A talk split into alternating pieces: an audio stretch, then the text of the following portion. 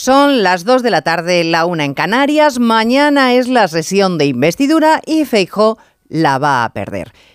Lo saben todos ustedes, porque Feijó no tiene los votos suficientes de sus señorías amalgamados en torno a un Pedro Sánchez que promete lo que haya que prometer. Así que la manifestación de ayer mm, va a tener un solo efecto práctico, que el Partido Popular quizás se sienta empoderado en lo moral, incluso en lo ético, porque miles de personas le respaldan en que la amnistía es una traición a la democracia, una humillación del Estado, un perdón gratuito a los delincuentes. Pero gobernar es otra cosa, es que la suma de. Y aunque Feijó se suba a la tribuna, si acaso fortalecido en sus convicciones, va a seguir en la oposición. Porque la sentencia la dictaron los españoles el día de las elecciones. O sumaba el Partido Popular en solitario o con Vox, o Sánchez se iba a convertir en el presidente del amasijo de partidos de izquierda, derecha, independentistas, secesionistas, nacionalistas, que ven en el líder del PSOE alguien más moldeable a sus necesidades. Onda Cero. Noticias Mediodía. Elena Gijón. Buenas tardes. El Partido Popular se declara satisfecho del resultado de la manifestación contra la amnistía porque es un atropello. Resignados a que mañana van a perder el debate de investidura, mantienen que es necesario escuchar en la Cámara que Feijó no gobierna o no va a gobernar porque no está dispuesto a hacer las concesiones que el líder del Partido Socialista sí, pero en todo caso sienten que ayer en las calles miles de personas demostraron que entienden la gravedad de lo que está pasando. Se lo decía Cuca Gamarra, la número dos del Partido Popular, a Carlos Alsina. Estamos satisfechos porque fue un, éxito y sobre todo porque es la demostración también de que España está muy despierta. Está muy despierta con las cosas que nos acechan y sobre todo con la posibilidad de que el Estado de Derecho eh, pues eh, sea vencido por aquellos que están huidos única y exclusivamente porque los votos que tienen en el Congreso de los Diputados pueden eh, hacer que de él dependa la, investidura. Mientras, el líder del PSOE ha aprovechado un acto como presidente en funciones en el Instituto Cervantes para defender la última cesión a los independentistas, el uso en las cámaras de las lenguas de España. Y lo ha sustentado en que al parecer hasta la semana pasada las lenguas que no fueran el castellano estaban perseguidas. Ese gallego que habla Feijo desde hace años, el euskera que utiliza Izpurúa en los pasillos del Congreso eh, siempre que les viene en gana, o el catalán en el que se expresan Puigdemont o Junqueras, a no ser que quieran que les entienda toda España, que entonces recurren al castellano. Claro que se puede ser español sin saber todas las lenguas de España, pero lo que no tiene sentido es pensar que solo tenemos una, prohibiendo, ocultando y borrando todas las demás. En España, las lenguas cooficiales gozan hoy de, de un avanzado nivel de protección y también de reconocimiento. Es así por mandato de la Constitución española y también de las leyes que emanan de ella. Y mientras la vicepresidenta del Gobierno, Yolanda Díaz, ha logrado enrarecer las relaciones con Grecia por entrar como ministra de Trabajo y no como particular en la legislación laboral de otro país de la Unión Europea. Hoy el ministro Heleno le ha respondido que no se entrometa y que si quiere le regala a Yolanda Díaz algún consejo para que España deje de ser el país de la Unión con más desempleo. Cierto que lo somos. Y también somos uno de los que más alta temporalidad tiene. Hoy el sindicato CESIF ha alertado, por ejemplo, de cómo se trabaja en la sanidad. Ustedes pueden tener aquí trabajadores de la sanidad que en un año concatenen 50, 60 eh, contratos, que acaben un viernes y que no sepan el lunes dónde van a trabajar. Hay más noticias de la actualidad de la mañana y vamos a repasarlas en titulares con María Hernández y Cristina Rovirosa. El rey emérito se encuentra ya en España en su cuarta visita desde que fijó su residencia en Abu Dhabi en 2020. Don Juan Carlos ha aterrizado en el aeropuerto de Vigo hace apenas media hora y se traslada a San Senso donde tiene previsto participar en una regata. La ONU denuncia que Rusia sigue cometiendo crímenes de guerra en Ucrania con ataques a civiles, torturas y violencia sexual. La comisión que recaba pruebas desde el comienzo de la invasión ha documentado ataques a viviendas, hospitales, estaciones o restaurantes. La deuda de las comunidades autónomas marcó récord histórico el año pasado y alcanzó un 23,9% del PIB, según el observatorio del BBVA. La comunidad valenciana, Castilla-La Mancha, Cataluña y Murcia son las más endeudadas de todas. Más de 500 menores fueron condenados por delitos sexuales el año pasado, un 14% más que en 2021. La estadística del INE confirma lo que ya advirtió en su memoria la Fiscalía General del Estado. La mayoría de los menores son españoles. La semana clave para el futuro judicial de Luis Rubiales las primeras declaraciones de los testigos ante el juez ratifican la versión de la jugadora. El hermano y una amiga de Jennifer Hermoso coinciden coinciden en que el beso no fue consentido y en que hubo coacción. Los guionistas de Hollywood celebran el fin de casi cinco meses de huelga tras el acuerdo alcanzado con los grandes estudios para firmar un nuevo convenio. 11.000 guionistas llevaban sin trabajar 147 días. Falta que los actores pongan fin a su paro para retomar la maquinaria de producciones y rodajes. En cuanto al tiempo, la primera semana de otoño se presenta soleada y cálida con entre 1 y 6 grados más de lo habitual en estas fechas, con un anticiclón que planea sobre la península y que va a acompañarnos hasta bien entrado octubre. Como si en lugar de hacia el invierno nos dirigiéramos hacia el verano, las temperaturas subirán a medida que avancen los días, hasta llegar a los 35 en el sur el fin de semana. Ya hoy se esperan máximas que superarán los 25 en casi todas las capitales de provincia. Las máximas oscilarán entre los 33 de Badajoz y los 24 de Santander. El otoño, pues, llega con un anticiclón debajo del, del brazo y solo tendrán cielo grisáceo en Galicia y en Asturias, donde pueden caer algunas gotas. El seguro de moto de línea directa te lleva un duplicado de tus llaves estés donde estés. Así, si las pierdes, no tendrás que preocuparte por nada. Solo un seguro adelantado a su tiempo puede hacer esto. Cámbiate ahora y te bajamos el precio de tu seguro de moto, sí o sí. Ven directo a lineadirecta.com o llama al 917-700-700. El valor de ser directo. Consulta condiciones. La Razón te ofrece un práctico set de cuchillos japoneses profesionales, con afilada hoja pulida con láser y forjada en acero inoxidable de alto carbono, que proporciona un filo duradero y un corte preciso. Agarre cómodo y seguro gracias a su mango antideslizante, esenciales para amantes de la cocina. Este sábado la cartilla con La Razón. Si tenés ganas de darlo todo, vos lo que tenés es una afición enorme. Tengas lo que tengas, lo tenemos. Con Lot Fútbol de Orange tienes la Liga, la Champions y la Copa. Y ahora una Smart TV LG de 65 pulgadas, una PS5 o un Samsung Galaxy Z Flip 5 incluido. El fútbol lo cura todo. Consulta condiciones en el 1414.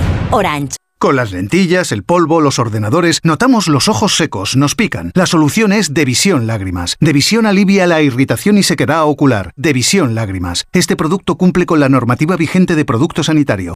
Feria del bebé en el corte inglés. Hasta el 15 de octubre, 15% de regalo en marcas de bebé en poricultura, carrocería, textil hogar para farmacia y juguetes. Con el mejor asesoramiento personalizado en todo lo que necesitas. Ven y descubre la Feria del bebé en el corte inglés. 15% de regalo solo hasta el 15 de octubre. Consulta condiciones en nuestras tiendas y web. Noticias Mediodía. Onda Cero. Elena Gijón.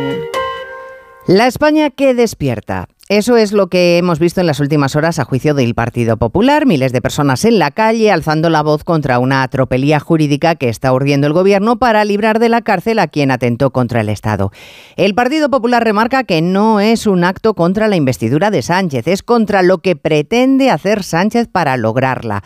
Por eso esta mañana la número dos del Partido Popular, Cuca Gamarra, le decía a Carlos Alsina que al menos Feijó quiere subir a la tribuna para evidenciar que es el que más votos tiene, el que se ofrece a Sánchez para que no dependa de independentistas o el que tiene José Ramón Arias, el proyecto de país más sólido. Y es que el líder popular subirá mañana a la tribuna exponiendo qué es lo que haría por su país y qué es lo que por dignidad no está dispuesto a hacer, porque según la secretaria general del partido, Feijó será el primer candidato que pudiendo ser presidente, aceptando las exigencias de los independentistas, no lo hará porque no se puede ceder a un chantaje que acaba con la igualdad y el Estado de Derecho. Cuca Gamarre más de uno ha señalado que a pesar de todo es obligado dejar claro a los españoles cuál es el modelo que plantean para España. Mire, nosotros somos muy realistas y que siempre hemos dicho y somos eh, muy conscientes de las dificultades, pero era necesaria esta, esta investidura. Imprescindible que los españoles sepan que eh, hay alternativa y que la alternativa es un gobierno de Alberto Núñez Feijóo que nos permita resolver los problemas de los españoles, de los ciudadanos, de 48 millones de españoles. La número dos de los populares ha recordado que quien ha sacado el asunto del transfugismo es el Partido Socialista. Ha señalado que no hay mayor transfugismo que quien hace tan solo dos meses defendía lo contrario de lo que promueve ahora o prestaba diputados a otros grupos parlamentarios por necesidad personal. Bueno, a las 12 de mañana arranca la sesión de investidura que por supuesto Onda Cero les va a contar desde el Congreso de los Diputados. Hoy Núñez Feijo está preparando ese discurso mientras el otro candidato, el presidente del Gobierno en funciones, Pedro Sánchez, aprovechaba el otro candidato que lo será si es que al final el rey le hace el encargo de formar gobierno, cosa que a estas alturas nadie descarta. Bueno, aprovechaba Pedro Sánchez, digo que hoy es el Día Europeo de las Lenguas lenguas para blanquear el embrollo organizado en el Congreso, accediendo el Gobierno al uso de las lenguas cooficiales en las sesiones plenarias. En una nueva pirueta para retorcer hoy los argumentos, Sánchez ha defendido los pinganillos como el compromiso de su partido con la protección de las lenguas cuando en realidad todos sabemos que ha sido una cesión al independentismo. Pero Sánchez nos lo ha contado Ignacio Jarillo como una acción imprescindible. Sí, Sánchez ha llevado a su terreno este homenaje a Lorca en el Día de las Lenguas Europeas, defendiendo el uso del catalán, gallego y vasco en el Congreso, como le pide Junts. Y después de felicitar por liderar esta iniciativa a una de las invitadas al acto, la presidenta de la Cámara Baja, Francina Armengol, el presidente asumía el papel de formar gobierno y acusaba así a los que le censuran el uso imprescindible, ha dicho, de esas lenguas una democracia plena con instituciones sólidas que traducen en gobierno la voluntad popular expresada cada vez que hay elecciones. Y en segundo lugar, porque proteger una lengua es también una decisión política, al igual que lo es censurarla o eh, cercenarla. Sánchez cerraba el acto reprochando al PP, sin mencionarlo, que inventa batallas en Cataluña, donde solo hay, dice, normalidad democrática. Bueno, ya sabemos que el uso de traductores en el Congreso fue la primera cesión al independentismo. La segunda, como todos sabemos también, la amnistía preventiva a Puigdemont, librarle de que entre en la cárcel. Esta mañana el diario La Razón publica una encuesta acompañada del titular Clamor contra la impunidad, en la que se refleja que casi el 80% de los votantes socialistas rechazan la amnistía. Por cierto, la semana pasada lo dijeron los independentistas.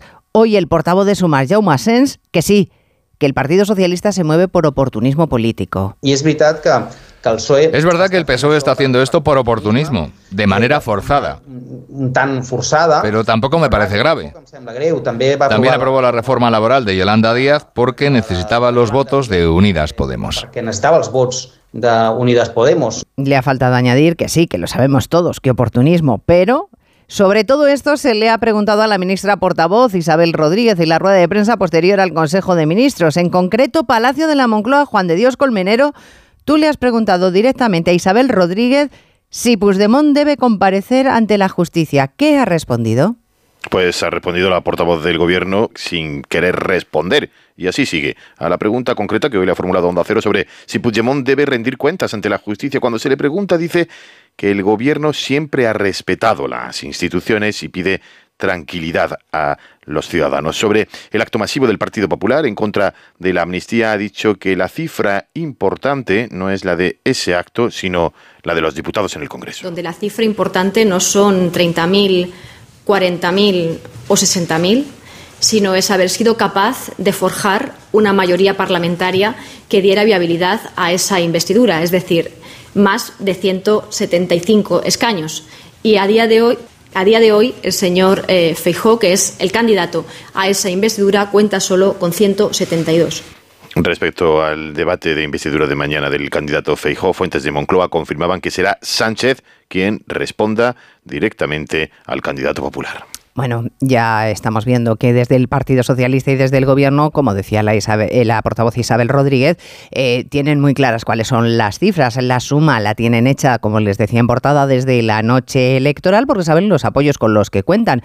Por ejemplo, entre otros, el PNV, uno de los dos miembros del Gobierno de Euskadi. Y esta mañana, Urkullu, el Lendakari, ha defendido, escuchen bien, que el Consejo General del Poder Judicial se conforme en función de la representación territorial y no del mérito. Vamos, que se llegue al órgano de gobierno de los jueces por ser vasco, gallego, catalán. El Poder Judicial no debe ser ajeno a la conformación territorial descentralizada del Estado. Que esto suscite controversia es llamativo. Más si se repara en que el Poder Judicial es, por definición, un poder atomizado y no unitario, ya que lo encarnan todas y cada una de las y de los jueces y magistrados. Esta circunstancia no debería olvidarse a la hora de buscar una adecuación flexible del Poder Judicial y su Gobierno acorde con un Estado compuesto. Adecuación flexible del Poder Judicial y su Gobierno acorde con un Estado compuesto. En fin, nuevo capítulo que se abre. en el Consejo de Ministros, junto a la ministra portavoz, se ha sentado la vicepresidenta económica, Nadia Calviño. No había ningún asunto concreto que anunciar por parte de la vicepresidenta económica, solo contarnos lo bien que va la economía en nuestro país desde que gobierna el Partido Socialista.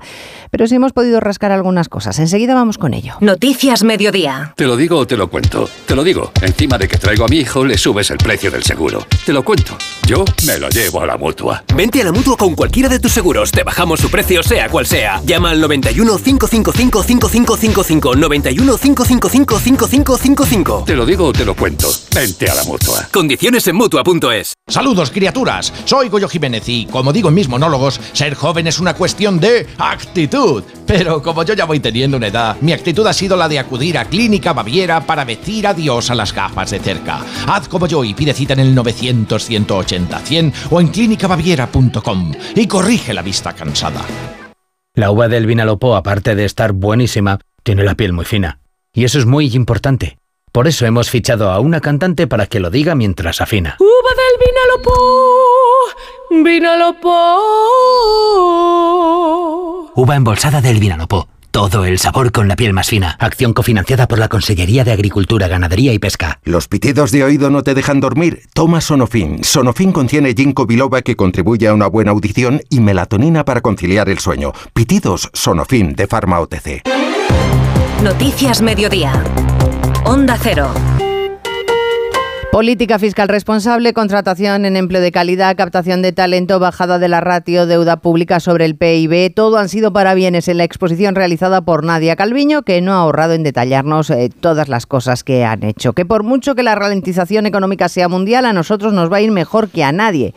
Claro que esta exposición ha tenido la mala suerte de coincidir en el tiempo con la estadística de deuda de las comunidades autónomas deuda que ya representa Patricia Gijón el 23% del PIB. Y podría ser mayor esa deuda autonómica sin la ayuda del Fondo de Financiación Autonómica. De momento roza los 317.000 millones de euros en 2022. Cataluña sería la comunidad con mayor deuda por habitante, casi 11.000 euros según el BBVA Research, seguida de Valencia y Castilla-La Mancha. La vicepresidenta económica en funciones, Nadia Calviño, optimista, la perspectiva, dice, es positiva. Somos un gobierno en funciones, pero un gobierno que funciona. No hemos dejado de trabajar a diario para garantizar la mejor gestión de los recursos públicos, la defensa del interés general.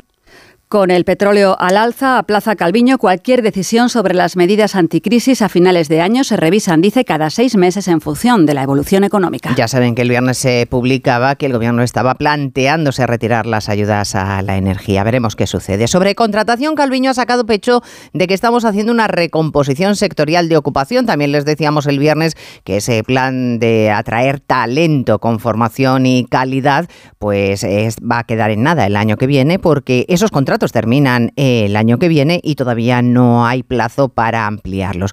Bueno, pues a pesar del bollante panorama dibujado por el gobierno sobre ese talento joven y sobre la contratación que se va a hacer en la administración, CESIF, el sindicato mayoritario en la administración pública, ha denunciado esta mañana, Caridad García, la precariedad de las contrataciones en la administración. Si en un año miles de enfermeras emigran al extranjero y un médico puede llegar a encadenar 50 o 60 contratos de interino. Lamentables condiciones laborales en la sanidad, pero también en la justicia, en la docencia, con institutos que han empezado el curso sin profesores suficientes o el SEPE, donde faltan 3.000 efectivos. Según el presidente de CESIF, Miguel Borra, España necesita 400.000 funcionarios más y hacer fijo a medio millón para acercarnos a los países de nuestro entorno. La tasa de empleo público es dos puntos porcentuales inferior a la media de la OCDE, 5 puntos porcentuales inferior a lo que tiene Francia y 14 puntos porcentuales menos que los países del norte de Europa, que es el paradigma del estado del bienestar. Denuncia el sindicato que los empleados públicos siguen perdiendo poder de compra y que el gobierno tiene en el cajón la regulación del teletrabajo y también el protocolo antiacoso. Bueno, como ven son las estadísticas que nos suelen aguar la fiesta. hoy lo ha vuelto a hacer el Instituto Nacional de Estadística haciéndonos de espejo de una realidad preocupante. Los delitos sexuales cometidos por menores han crecido un 14%. De forma que en 2022 más de 500 jóvenes que no habían cumplido los 18 años eh, recibieron una pena Belén Gómez del Pino en ese capítulo. Del total de 14.000 menores condenados e imputables, es decir, entre los 14 y los 17 años en 2022, uno de cada tres lo fue por delitos relacionados con la violencia sexual. Ese medio centenar de condenados cometieron 636 delitos, entre ellos 31 agresiones sexuales y 4 violaciones. También hay dos condenas de acoso sexual y 61 delitos de prostitución. En cuanto a los adultos, en 2022 se cometieron 3.835 delitos de naturaleza sexual, condenados 508 o agresiones sexuales, de ellas 46 violaciones y 762 delitos de abuso y agresión contra menores de 16 años. En uno y otro caso, adultos y menores, los condenados son en el 97% de las veces varones. Noticias Mediodía. Onda Cero. El seguro de hogar de línea directa ahora también se ocupa de todo lo importante en caso de que ocupen tu vivienda, para que siempre estés tranquilo cuando no estás en casa. Asistencia jurídica, gastos legales, rehabilitación de tu vivienda. Cámbiate y te bajamos el precio, sí o sí. Despreocúpate. Llama o ven directo a lineadirecta.com. El valor de ser directo. ¿Estás nervioso, irritable o desanimado? Tranquilo, toma Ansiomet. Ansiomet con triptófano, lúpulo y vitaminas del grupo B contribuye al funcionamiento normal del sistema nervioso. Ansiomet, consulta a tu farmacéutico o dietista. 29. Tus nuevas gafas graduadas de Sol Optical. Estrena gafas por solo 29 euros. Infórmate en soloptical.com. En CaixaBank sabemos que acompañarte es estar contigo siempre que lo necesites. Y como queremos que protejas lo más importante, mantenemos el precio de tus seguros de salud y de vida y de tu alarma Securitas Direct sin subidas durante tres años. Infórmate en tu oficina o en caixabank.es. CaixaBank, tú y yo, nosotros. Se aplica a los seguros MyBox. El Atlético de Madrid desarma al Real Madrid en el derby y deja al Barcelona líder antes de la jornada intersemanal. Oscar Conde, buenas tardes. Buenas tardes, Elena. Copan los blaugranas esa primera plaza gracias a su sufrido triunfo ante el Celta y a la derrota del Madrid en el derby del Metropolitano. 3-1 ganó el Atlético con tres goles de cabeza. Marcó Morata a los cuatro minutos. Amplió la ventaja Grisman. Puso algo de emoción.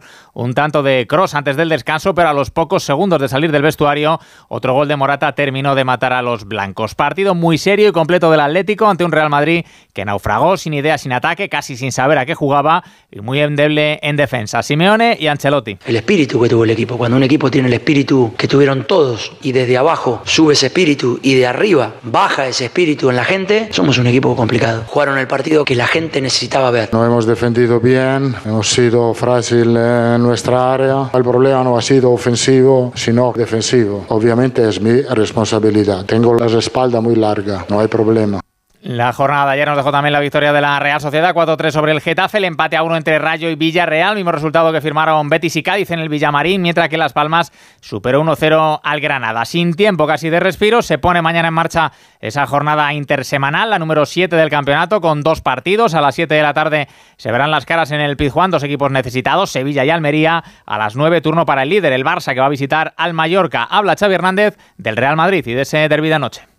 Yo al Madrid siempre lo veo fuerte y evidentemente como todos los equipos tienen fortalezas y debilidades. No lo hemos analizado, simplemente vi el partido y vi un Atlético de Madrid muy fuerte. Creo que fue un gran partido, sobre todo del Atlético de Madrid, ¿no? La intensidad, la generosidad y si Ancelotti se equivocó o no, pues no lo sé. Pero es un resultado muy favorable para, para el Atlético de Madrid. Por otro lado, la selección española femenina de fútbol afronta mañana en Córdoba su segundo partido de la Nations League ante Suiza. Buenas sensaciones para las de Monse Tomé tras su victoria ante Suecia, que sirvió para reafirmar a un equipo que atraviesa semanas complicadas por todo lo que la rodea fuera del césped. Las capitanas Irene Paredes y Alexia Putellas. Creemos que muchos de los hechos vienen porque bueno, eh, se nos ha tratado muchas veces como niñas, todas somos adultas, mujeres, y que se nos trate como tal, como mujeres profesionales que juegan a fútbol, nada más. Si no lo entienden, yo no sé, eh, lo hicimos en la rueda de prensa lo hemos hecho hoy, eh, lo hemos hecho en tres eh, comunicados, o sea, creo que, que si ya no se entiende es porque realmente no se quiere entender. Además, se completa hoy la séptima jornada en segunda con dos partidos destacados en la zona alta de la tabla. El líder, el Zaragoza, visita al Racing de Ferrol, mientras que Tenerife y Español se enfrentan en el Heliodoro. Nos ha dejado el fin de semana el comienzo de la Liga CB de baloncesto con victorias ayer de los dos grandes favoritos. 101-70 superó el Real Madrid al Zaragoza. El Barcelona se llevó el derbi ante el Juventud por 95 a 79. En Fórmula 1, Max Verstappen acaricia ya el título de campeón del mundo. Sumó un nuevo triunfo en el Gran Premio de Japón, que acabó sexto Sainz y octavo Alonso y en el Gran Premio de la India de motociclismo, Jorge Martín logró una importantísima segunda plaza para apretar la lucha por el Mundial de MotoGP. Está el madrileño a solo 13 puntos del líder, el italiano Bagnaia. Si millones de personas vienen a las oficinas de correos cada año, será por algo. Conseguir el distintivo ambiental de la DGT para poder circular en zonas de bajas emisiones es uno de esos algo. Descubre este y otros productos en las oficinas de correos y en visitcorreos.es. Con las lentillas, el polvo, los ordenadores, notamos los ojos secos, nos pican. La solución es Devisión Lágrimas. Devisión alivia la irritación y sequedad ocular. Devisión Lágrimas. Este producto cumple con la normativa vigente de producto sanitario. A ver esa foto, decir patata. ¡Hijolusa! En el supermercado, dale la vuelta al envase y encuentra nuestra marca para garantizarte una gran calidad en tu mesa. Patatas Hijolusa. Amamos las patatas. Empresa colaboradora del Plan 2030 de apoyo al deporte de base. En Lowy mejoramos nuestras tarifas con máxima velocidad 5G. Fibra y móvil con 5G por solo 34,95. ¿Y esa fibra y móvil dónde? Corre a lowy.es o llama al 1456. Simple, ¿eh? Noticias Mediodía. Onda Cero. El que fuera jefe de la mafia siciliana de la Cosa Nostra, Mateo Messina, de 61 años, va a ser enterrado en su pueblo natal, en Castelvetrano, en Sicilia, después de que se le practique la autopsia en la sala penitenciaria del Hospital del Áquila, en el centro del país. Allí, en ese centro penitenciario, se encontraba recluido desde enero cuando fue capturado. Según el alcalde de la localidad, con él termina una historia de sangre y sufrimiento en el país. Corresponsal en Roma, Darío Menor. Ocho meses después de su arresto, Matteo Messina Denaro, el último de los capos históricos que quedaba en libertad de la Cosa Nostra, la mafia siciliana, falleció esta noche a los 62 años en el área destinada para reclusos del Hospital San Salvatore del Áquila, donde llevaba ingresado desde agosto debido a un tumor en el colon. Fue precisamente el tratamiento médico que recibía lo que permitió dar con su pista y que los carabinieri lo detuvieran en una clínica oncológica de Palermo. Se había pasado antes 30 años en busca y captura, en los que llegó a encabezar la lista de los criminales más peligrosos de Italia, por haber participado en decenas de asesinatos, entre ellos los atentados cometidos por la Cosa Nostra a principios de los años 90 para tratar de presionar al Estado. Messina Denaro se negó a colaborar con la justicia y a pedir perdón por sus crímenes. Por cierto que hoy Giorgia Meloni cumple su primer año como presidenta del gobierno de Italia, que ahora mismo lidia con una gran crisis migratoria que le ha costado a Meloni las críticas incluso dentro de la coalición de gobierno. La inmigración, que también le está amargando el comienzo de semana al gobierno socialdemócrata alemán. Están gestionando una avalancha de solicitudes de asilo y de peticiones de refugiados ucranianos que está desbordando su capacidad según Berlín. El gobierno de Scholz se abre ahora a imponer límites. Corresponsal en Berlín, Paola Álvarez. No ha dado detalles, pero el canciller Olaf Scholz se ha mostrado abierto por primera vez a imponer controles adicionales en las fronteras, específicamente en la polaca, donde no ha dejado de crecer el flujo de personas y la presión política en las últimas semanas. El debate al gobierno de coalición formado por socialdemócratas verdes y liberales en un momento en que la ultraderecha vuela en las encuestas nacionales y regionales. Los liberales han pedido un giro radical en las políticas migratorias a diseñar entre todas las fuerzas democráticas, incluida la oposición conservadora. Scholz recuerda que debe prevalecer el compromiso de Alemania con el derecho al asilo y recuerda que de ninguna manera se impondrán límites a la cantidad de personas que entran en el país cada año. Aquí en España sigue también la presión sobre la frontera sur de la Unión Europea, sobre Canarias, donde en las últimas horas han llegado varias embarcaciones canarias. Gustavo de Dios. Tras dos días sin rescates, solo el domingo Salvamento Marítimo ha trasladado a tierra en Tenerife, Gran Canaria y El Hierro a casi 120 personas en cuatro embarcaciones en las que hay numerosos menores. El sur de Gran Canaria, Mogán concretamente, ha sido el escenario de la mayoría de las llegadas, mientras el presidente del gobierno de Canarias, Fernando Clavijo, ha vuelto a acusar este fin de semana al Ejecutivo español de ponerse de perfil ante la crisis humanitaria en Canarias con más de 14 mil migrantes en lo que llevamos de año, un aumento considerable con respecto a las cifras de 2022. Y en Estados Unidos, fin de la huelga de guionistas, o lo que parece el fin, porque 146 días después el sindicato que les representa ha llegado a un principio de acuerdo con la industria, acuerdo que debe ser ratificado mañana y que veremos si es el primer paso para que los actores también abandonen sus paros. Corresponsal en Estados Unidos, Agustín Alcalá. La huelga de los hombres y mujeres que escriben los guiones en Hollywood, de los populares talk shows de la noche y de la tarde, y de las películas de cine y de las series de televisión, ha terminado a la espera de que los 11.500 miembros del sindicato ratifiquen a lo largo de la semana el acuerdo alcanzado con los estudios. Había dos asuntos que amenazaban la economía personal de los guionistas por los que protestaban. Las compañías de streaming, que no quieren revelar cuántas veces se ven las series series que emiten y por tanto se niegan a repartir el dinero por las reposiciones y la inteligencia artificial que puede crear diálogos ya escritos sin que los autores lo sepan. Ahora los estudios deben resolver otra protesta mucho más importante, la de los actores y actrices que continúan en huelga desde mediados de julio. Pues si esa huelga de actores se suspende, los premios Princesa de Asturias tendrán una gran noticia porque la actriz estadounidense Meryl Streep ha sido galardonada, como ustedes saben, con el premio Princesa de Asturias de las Artes 2023 y su presencia en España depende del fin de esa huelga de actores. En la realización técnica ha estado Dani Solís y en la producción Cristina Rovirosa a las 3 en punto. Ya saben, como cada día actualizamos lo que está pasando. Ahora les dejamos con la programación local y regional. Gracias señores por estar ahí. Muy buenas tardes. En Onda Cero, Noticias Mediodía, con Elena Gijón.